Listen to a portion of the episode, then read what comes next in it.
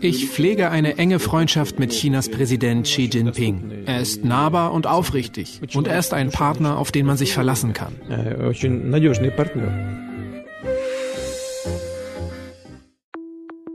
Wen kann Wladimir Putin schon so gut leiden, dass er ihn in solchen Tönen lobt?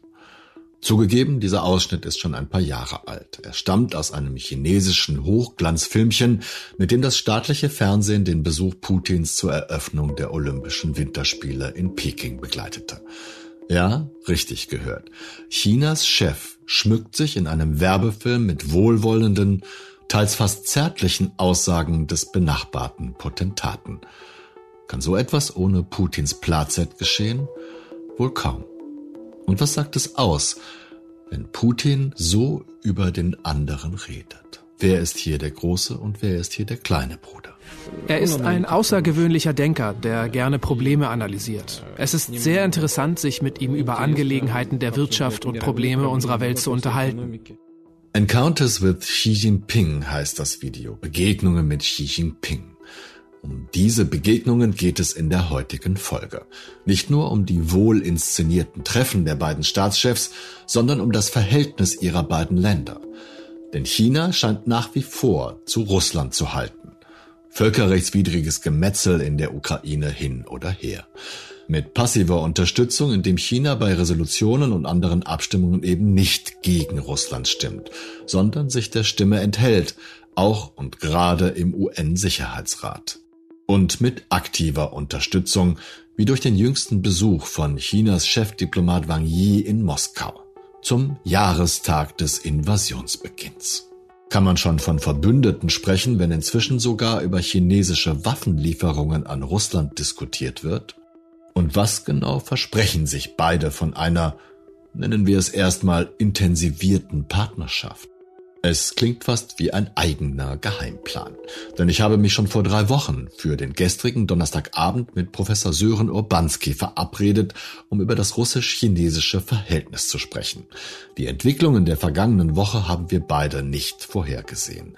Aber es passt gut, denn Sören Urbanski ist anerkannter Osteuropa-Experte und sein Forschungsschwerpunkt die Geschichte der russisch-chinesischen Beziehungen. Irgendwie wirkt es obendrein stimmig, dass ich ihn im kalifornischen Berkeley erreicht habe, wo er seit 2021 das Pazifikbüro des Deutschen Historischen Instituts Washington leitet.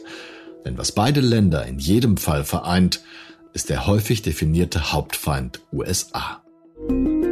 China und Russland. Wir sind unseren ursprünglichen Ansprüchen treu geblieben und haben zuverlässig den andauernden Fortschritt unserer bilateralen Beziehungen beibehalten. Ich bin willens, diese Zukunft gemeinsam mit Präsident Putin festzulegen und Orientierung für unsere bilateralen Beziehungen in neuen historischen Verhältnissen zu bieten. Unser gegenseitiges Vertrauen zwischen China und Russland auf hohem Niveau für andauernde Transformation zu nutzen, damit wir auf allen Feldern kooperieren und so den Menschen beider Länder echte Vorteile zu bringen. Kurz bevor Russland in die Ukraine einmarschiert ist, haben sich Wladimir Putin und Xi Jinping zur Eröffnung der Olympischen Spiele getroffen und eine Freundschaft zwischen den beiden Staaten bekräftigt. Wenn ich mich recht entsinne, war die Formulierung A Friendship Without Limits oder so, also eine grenzenlose Freundschaft. Es gibt ja immer sehr blumige Worte dann. Haben Sie das mitgeschnitten und wie haben Sie dieses Treffen und diese Aussagen wahrgenommen? Also dieses Treffen war ja insofern bemerkenswert, als dass Xi Jinping nach ungefähr zwei Jahren den ersten ausländischen Staatsgast empfing. Und das war Wladimir Putin. Also allein dieser Umstand, dass nach zwei Jahren äh, der russische Präsident als erster Staatsgast nach China kommt, ist ja schon mal bemerkenswert und zeigt die Bedeutung der Beziehung beider Länder. Es war insofern auch äh, bemerkenswert, dass äh, beide Länder sozusagen ihre Beziehungen jetzt nochmal auf eine noch höhere Stufe gehoben haben. Wenn man sich die letzten 30 Jahre anguckt ungefähr, vom Besuch Michael Gorbatschows im Mai 1989 in Peking, als die Beziehungen normalisiert worden sind von einer dann strategischen Partnerschaft äh, in den 90er Jahren unter Jelzin zu dem Vertrag von 2001 äh, zwischen Jiang Zemin und äh, dem jungen Wladimir Putin damals noch und dann zu der Zeit vom Amtsantritt äh, Xi Jinpings 2012 äh, und äh, Wladimir Putin. Also ist sozusagen das, das die, die höchste Stufe. Und es werden immer blumigere Begriffe gewählt dafür. Und die Frage ist natürlich, was davon Substanz hat und was nicht davon Substanz hat.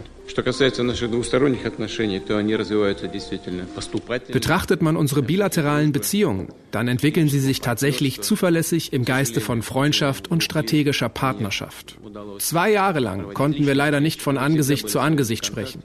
Aber wir haben dennoch einen intensiven Austausch durch Videokonferenzen, Telefonate und dergleichen beibehalten. Trotz eines straffen Zeitplans werden wir diesen Besuch nutzen, um unsere Arbeit in vielen Bereichen voranzutreiben.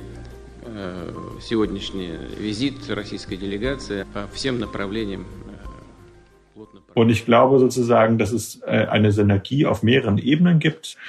Das ist zum einen eine geopolitische Komponente, die wichtig ist, nämlich ein durchaus gemeinsames Feindbild der Westen im Allgemeinen äh, und die USA im Besonderen.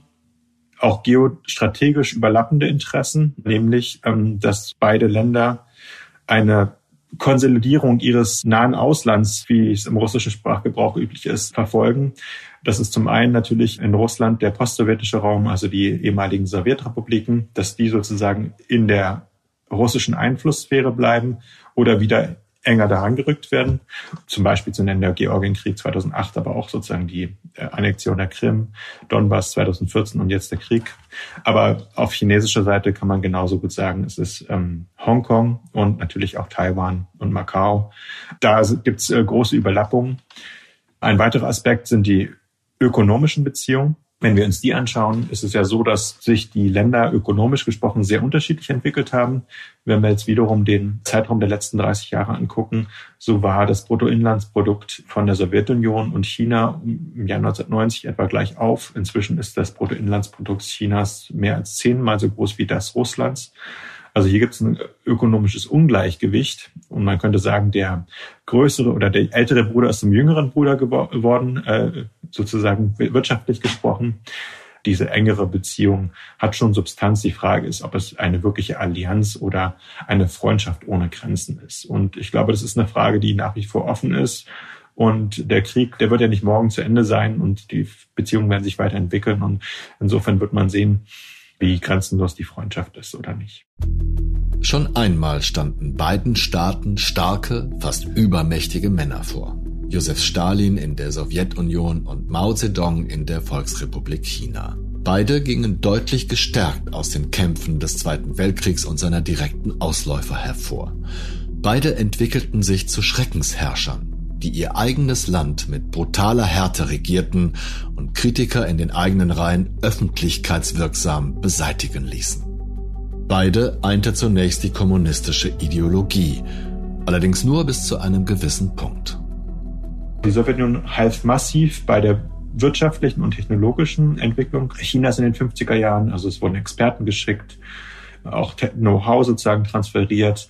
Aber die Beziehungen kühlten dann ab Mitte der 50er Jahre bereits wieder merklich ab, insbesondere nach Nikita Khrushchevs Rede auf dem 20. Parteikongress der Kommunistischen Partei der Sowjetunion, ähm, der sozusagen die Destalinisierung einleitete, was für Mao Zedong wiederum damit indirekt verbunden war, dass es zu einer Delegitimisierung seiner eigenen Person, also er befürchtete die Delegitimierung seiner eigenen Person.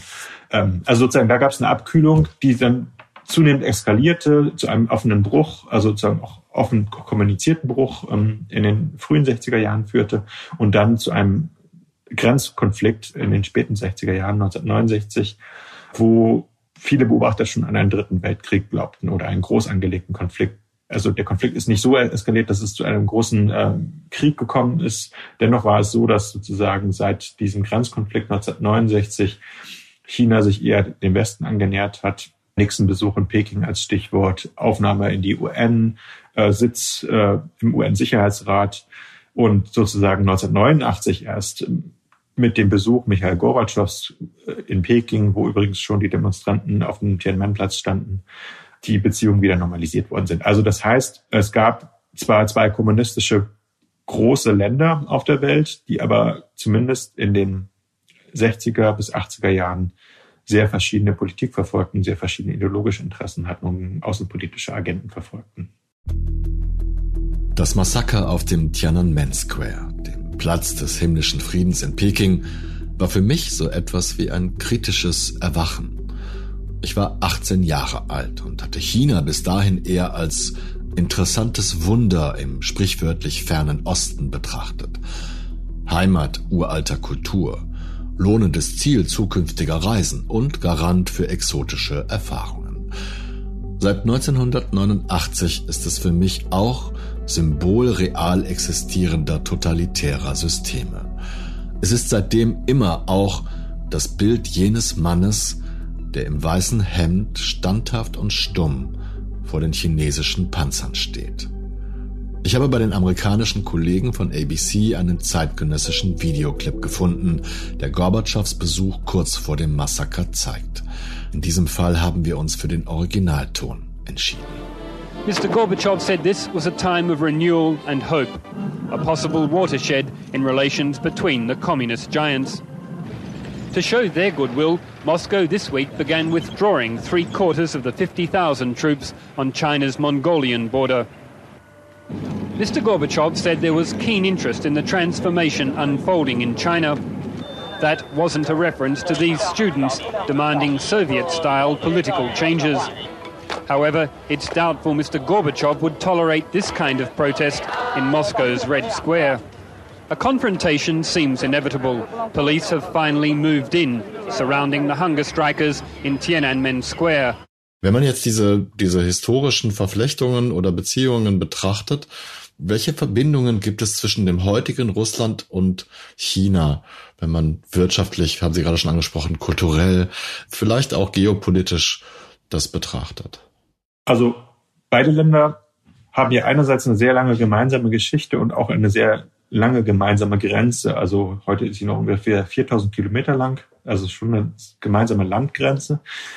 Und man sollte meinen, aufgrund dieser Begebenheiten, also geografischen und auch historischen Begebenheiten, sind ja beide Länder eigentlich dazu prädestiniert, auch enge Beziehungen zu haben. Und sie haben es natürlich auf bestimmten Ebenen, aber auf anderen Ebenen wiederum nicht. Also wirtschaftlich sind sie schon sehr eng verflochten oder zunehmend eng verflochten, auch wenn man natürlich, wenn man das ins Verhältnis setzt, ähm, weniger eng verflochten sind, als sie sein könnten. Also zum Beispiel das Handelsvolumen ähm, zwischen China und Russland ist immer noch um ein Vielfaches kleiner als das Handelsvolumen Chinas mit der EU. Und diese Handelsbeziehungen betreffen vor allen Dingen Waren und Güter, die nichts mit der Grenzregion, der meiner gemeinsamen Grenzregion so viel zu tun haben. Also das Öl oder das Gas, was aus Russland kommt, das wird ja nicht in der Grenzregion hergestellt. Das wird über Pipelines und Güterzüge dort dadurch verschifft. Also sozusagen dieser Grenzraum ist erstaunlich noch entflechtet. Also ich habe ja davon gesprochen, dass es ab 1969 diesen Grenzkonflikt gab, aber auch schon vorher war diese Grenze massiv reguliert gewesen.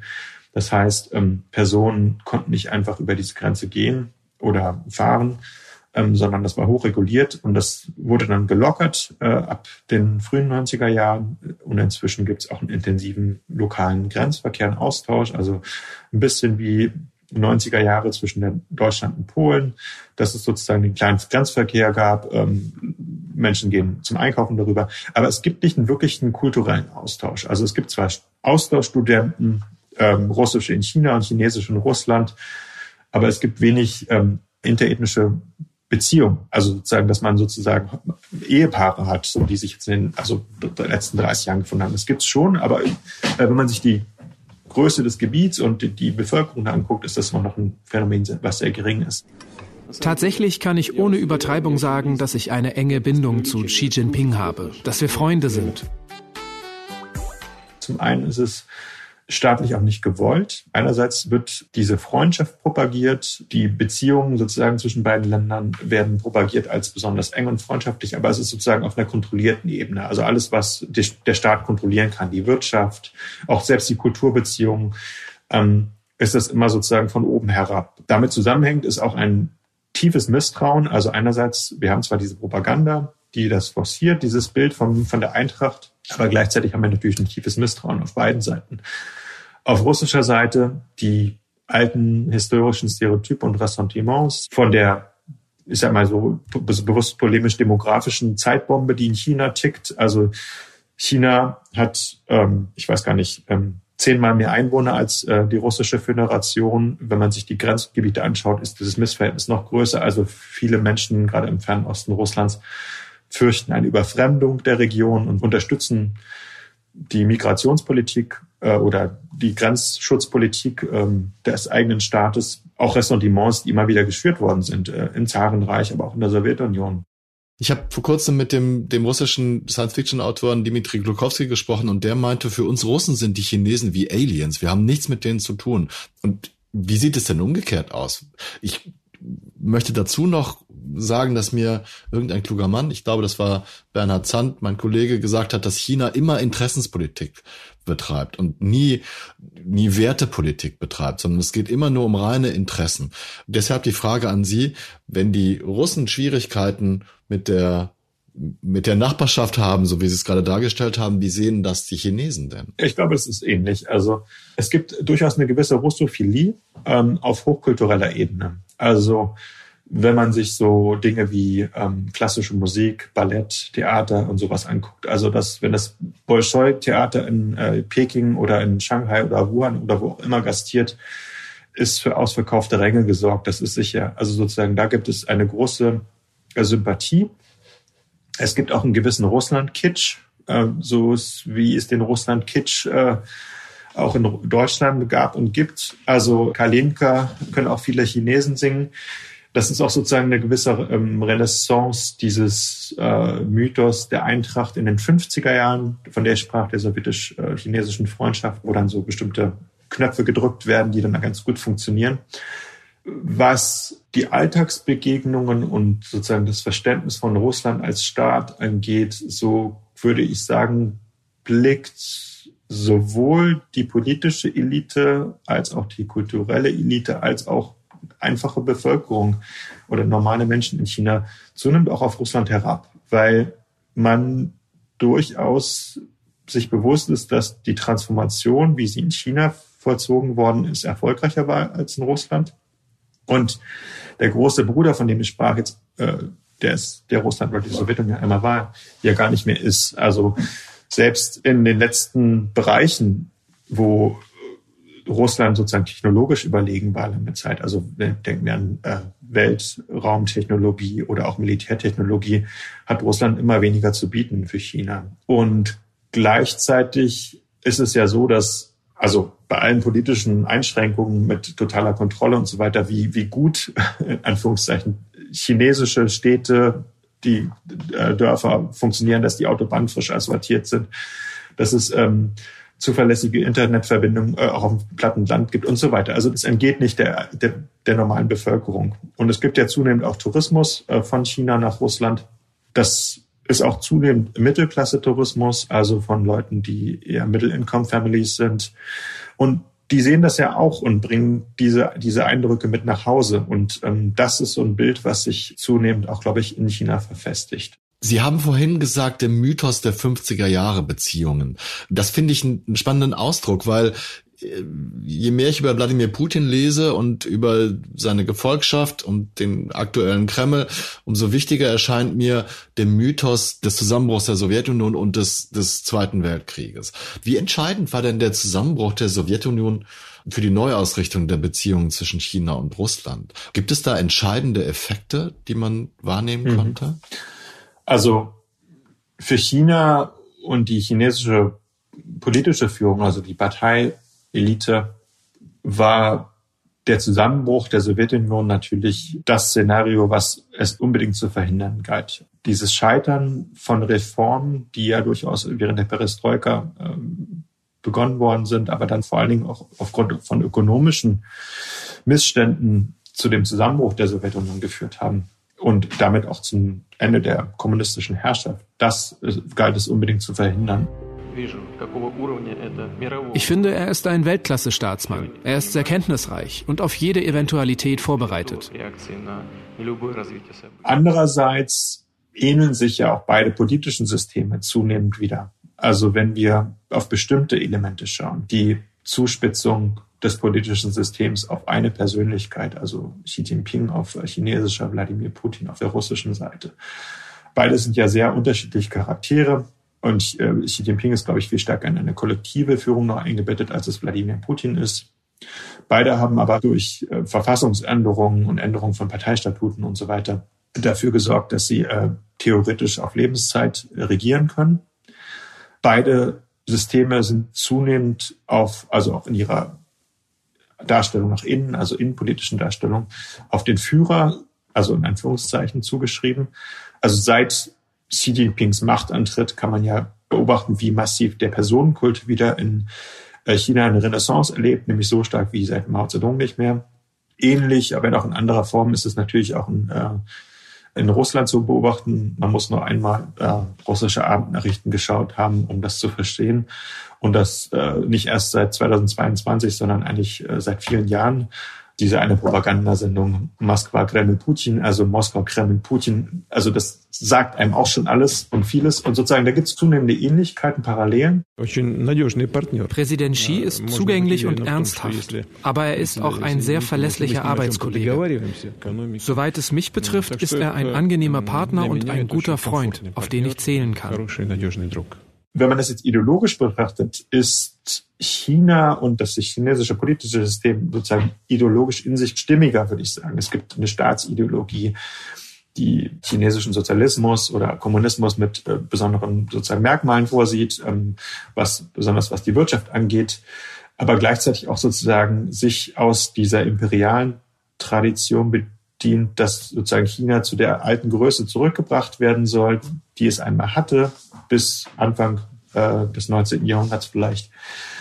In Russland ist das alles etwas mehr, wie soll ich sagen, heterogener. Also die ideologischen Elemente, auf die Putin zurückgreift, sind sozusagen nicht so in, die wechseln einerseits häufiger, glaube ich, und ähm, sind auch in sich weniger stimmig. Also ein wichtiges Element nach wie vor ist der Zweite Weltkrieg, der große Vaterländische Krieg, als legitimierendes Element, auch gerade jetzt im Hinblick auf den äh, Ukraine-Krieg. Stalin ist ein Element, aber Lenin zum Beispiel nicht.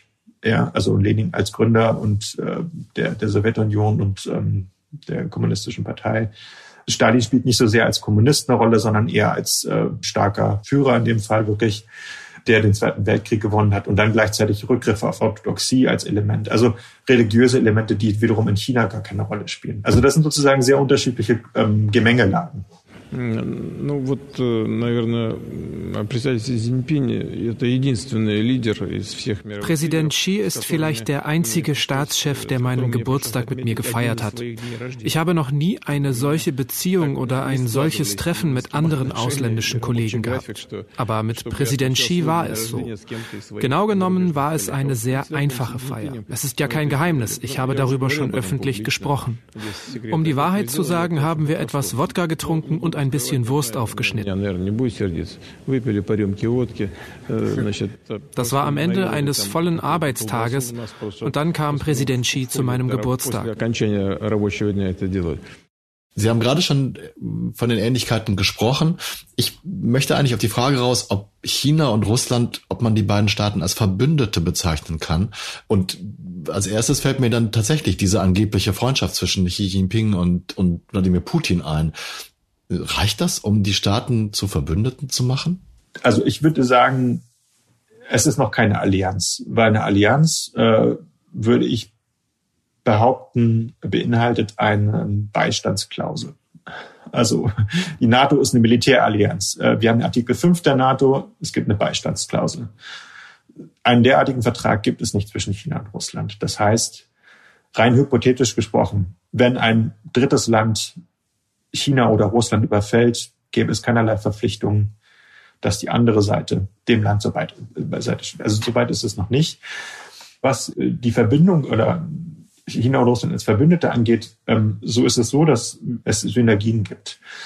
Aber es gibt auch Grenzen. Aber vielleicht reden wir erst nochmal über die Synergien. Politisch, außenpolitisch gesprochen, gibt es das gemeinsame Feindbild, den Westen, USA insbesondere, für Russland nochmal stärker die NATO, weil es ja immer noch nach wie vor vor allen Dingen eine transatlantische, äh, ein transatlantisches Verteidigungsbündnis ist.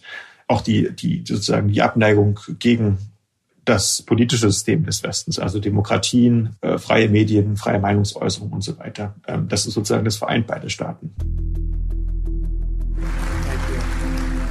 We also face rival powers Russia and China that seek to challenge American influence, values, and wealth. We declare that our will is renewed, our future is regained, and our dreams are restored.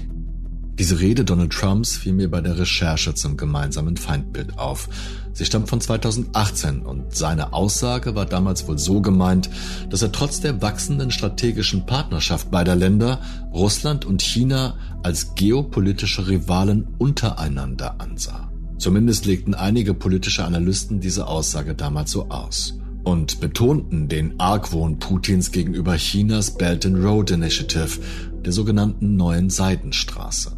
Andere fürchteten, dass die amerikanische Haltung zu naiv sei und Trumps großspuriges Gerede von neuer amerikanischer Weltmachtgröße China und Russland erst recht zu Rivalen der USA mache.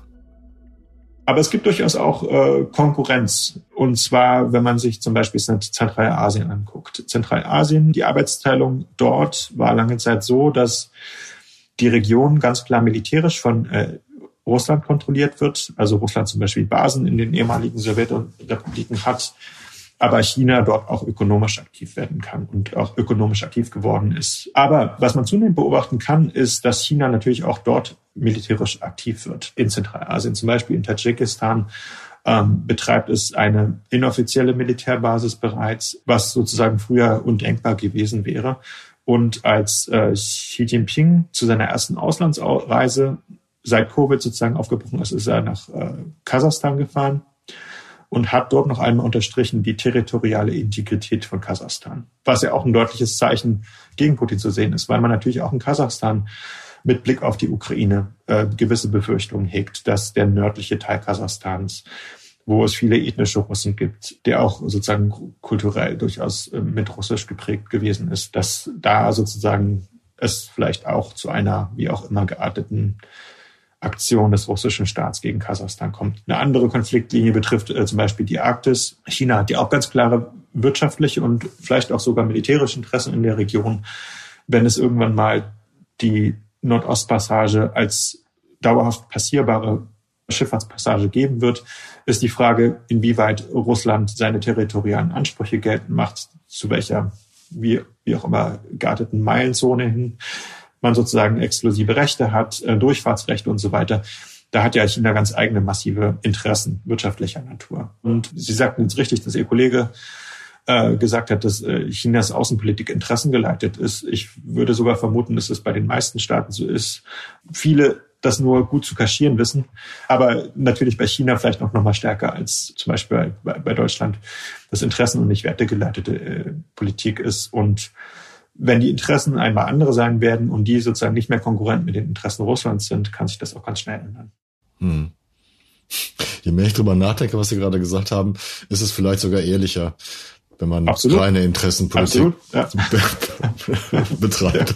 Das stimmt schon. Das ist ein sehr spannendes Verhältnis, finde ich, was Sie gerade beschrieben haben. Die Synergien, die sich ergeben. Ne, am Anfang haben wir schon drüber gesprochen, dass das eigentlich momentan ideale Partner sind, die russischen Rohstofflieferungen, die dann wiederum die chinesische Wirtschaft und äh, Produktion antreiben, wovon dann im Gegenzug Russland profitieren kann. Können Sie ermessen, wem ein solches Bündnis, Verbündete haben wir gesagt, ist es noch nicht, aber eine solche Verbindung mehr nutzt momentan, Russland oder China? Naja, ich denke, dass China hier eindeutig die Oberhand hat, weil es jetzt dadurch, dass Russland sozusagen sich selbst in diese Ecke manövriert hat, mehr Gestaltungsspielraum hat. China ist zum Beispiel sehr klug, was Rohstoffimporte angeht. Natürlich profitiert das jetzt äh, von, von sozusagen der, dem Ende des oder der, der Zurückfahrung des Rohstoffexports ähm, Russlands nach, nach in den Westen, weil es sozusagen bessere Preise verlangen kann. Das war übrigens 2014 schon so. Es gab nach der Annexion der Krim einen großen Gasdeal und jetzt wieder 2022 in diesen Krisenmomenten oder Konfliktmomenten ähm, wurden große ähm, Rohstoffdeals zwischen Moskau und Peking abgeschlossen und sicherlich zu günstigen Konditionen für China auch auf sehr lange Zeit. Gleichzeitig ist China aber sozusagen ähm, klug genug, um sich nicht allein auf russische Importe ähm, von denen abhängig zu machen. Gleichzeitig könnte man das Gleiche auch für die außenpolitischen oder geopolitische Fragen das auch sehen. Ich meine, letztlich ist ähm, Russland sehr viel abhängiger heutzutage von China und äh, wird auch zunehmend abhängiger von Chinas Haltung im UN-Sicherheitsrat. Nach wie vor enthält sich ja China bei allen wichtigen Abstimmungen, aber es stimmt halt auch nicht für Russland. Und China hätte in bestimmten Fragen ein sehr viel stärkeres Gewicht, politisches Gewicht, äh, Russland dazu zu ermuntern, mit China zu stimmen, als umgekehrt bei UN-Sicherheitsratsabstimmungen, Resolutionen, was auch immer, oder anderen äh, außenpolitischen, geopolitischen Fragen. Gleichzeitig ist Russland zunehmend auch abhängig von Technologieimporten aus China für das Militär, aber für die Wirtschaft. China wird immer wichtiger als Verkäufer von Hochtechnologie, die, auf die Russland dringend angewiesen ist, um einerseits die allgemeine zivile Wirtschaft am Laufen zu halten, aber andererseits natürlich auch die militärische Wirtschaft am Laufen zu halten. Und ähm, das gibt wiederum China Spielraum, Dinge einzufordern, die Russland früher nicht bereit gewesen wäre aufzugeben, wie Transfer von Militärtechnologie, Blaupausen und so weiter. Aber das sind jetzt reine Vermutungen von mir. Das äh, basiert jetzt nicht auf irgendeiner empirischen Basis. Ja, ne? ja aber es, es, es passt zum, zum Bild des inzwischen größeren Bruders im, im Osten Russlands. Ein anderer Aspekt, äh, der nicht äh, zu unterschätzen ist, meines Erachtens, ist der, dass die chinesische Führung die hohe politische Kunst versteht, Russland gesichtswahrend in dieser neuen Rolle ähm, zu behandeln nämlich ähm, Putin, wenn Putin und Xi Jinping sich einander begegnen, werden sie immer als ebenbürtig dargestellt. Äh, also sozusagen, das ist ein Besuch auf Augenhöhe. Das ist ja für Putin innenpolitisch ein unglaublich wichtiges Zeichen. Weil das natürlich für ihn innenpolitisch wie die Legitimation seiner eigenen Herrschaft in Russland sehr wichtig ist, dass es hier einen Partner noch gibt auf Augenhöhe. Was nicht heißt, dass es dann in, in der Realpolitik auch so aussieht. Aber im Protokoll ich finde ja, dass das ist nicht nur für Putin innenpolitisch wichtig, um seine Darstellung glänzen zu lassen. Er, er geht damit ja auch außenpolitisch hausieren, dass, dass er sagt mir hier, ne, mein Freund Xi. Es gab jetzt ein paar Offensiven Chinas. Am Jahrestag der Invasion hat China einen Friedensplan vorgelegt mit großem Bohai. Kurz vorher ist äh, Wang Yi, der Chefdiplomat, wenn ich das richtig verstehe, oder der wichtigste Diplomat Chinas in äh, Moskau zu Besuch gewesen. Ich finde, das passt zu dem, was Sie gerade gesagt haben, dass die Chinesen es sehr gut verstehen, die naja, die Außenwirkung zu definieren und den kleineren Partner Russland, ich nenne es jetzt einfach mal kleineren Partner, nachdem wir, worüber wir gesprochen haben, auch gut aussehen zu lassen. Kann man ermessen, was sich die Chinesen davon erhoffen? Außer dass sie halt sagen, okay, wir haben jetzt diese Partnerschaft und wir wollen nicht, dass der schlecht darstellt? China wird ja international immer vorgeworfen, in diesen geopolitischen Fragen eine sehr passive Rolle einzunehmen, was äh, Friedensinitiativen angeht, äh, Vermittlerrolle und so weiter wenn man sich die militärische, politische, ökonomische Bedeutung Chinas ansieht und dann guckt, was sozusagen China als Beitrag für Beilegung von internationalen Konflikten geleistet hat in den letzten Jahrzehnten, ist das ja sehr überschaubar gewesen. Und ich glaube, dass auch China zunehmend in den Zugzwang gerät, hier aktiv zu werden und sozusagen auch zu zeigen, dass es diesen Führungsanspruch äh, wahrnehmen kann international. Gleichzeitig ist es aber so, dass natürlich dieser Friedensplan, den äh, Ida in Moskau äh, vorgelegt hat und äh, auch schon vorher angekündigt hatte, so in der Form nicht umsetzbar ist, weil er sozusagen für die Ukraine so nicht annehmbar ist. Ich glaube, also neben diesen Punkten hat China durchaus ein Interesse, dass der Krieg bald endet im Sinne von, dass China nicht länger gezwungen ist, diesen zunehmend schwierigen Spagat zwischen Westen und Russland äh, gehen zu müssen. Also das heißt, Russland hofft natürlich, dass es aus China Dinge importieren kann, die äh, unter die Sanktionsliste fallen. Also und China fürchtet gleichzeitig Sekundärsanktionen durch die USA, durch die Europäische Union, weil es wirtschaftlich dadurch massiv geschädigt werden würde. Das ist eine Kosten-Nutzen-Rechnung, die zunehmend schwierig ist wo China sicherlich auch testen wird, was möglich ist und was nicht. Gleichzeitig hatte China auch massive ökonomische Interessen in der Ukraine vor dem Beginn des vollumfänglichen Krieges 2022.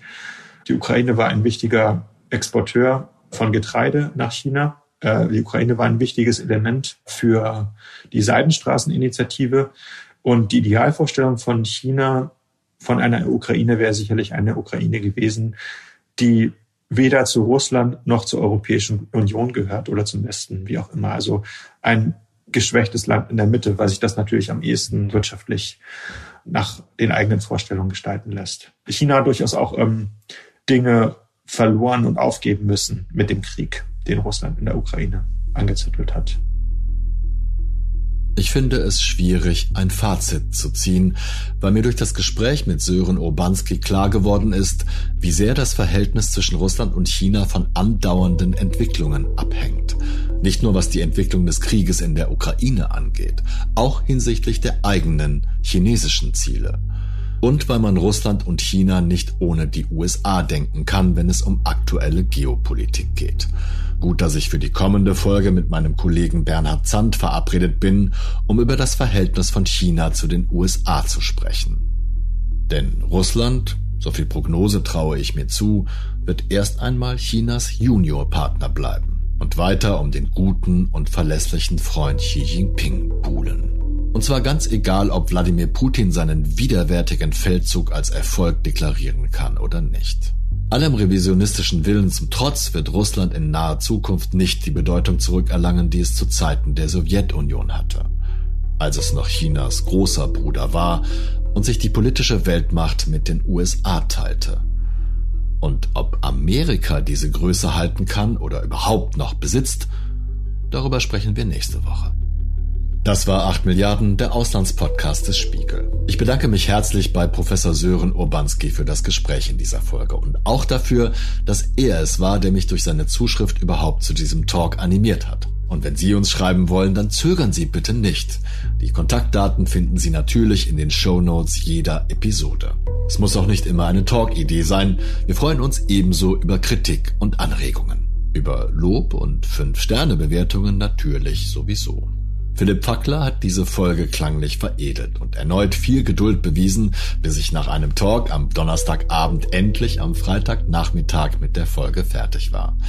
Und falls Sie sich wegen des etwas anderen Klangs oder wegen etwaiger Hintergrundgeräusche gewundert haben, ich habe diese Folge im Homeoffice aufgenommen. Quarantäne, Sie wissen schon.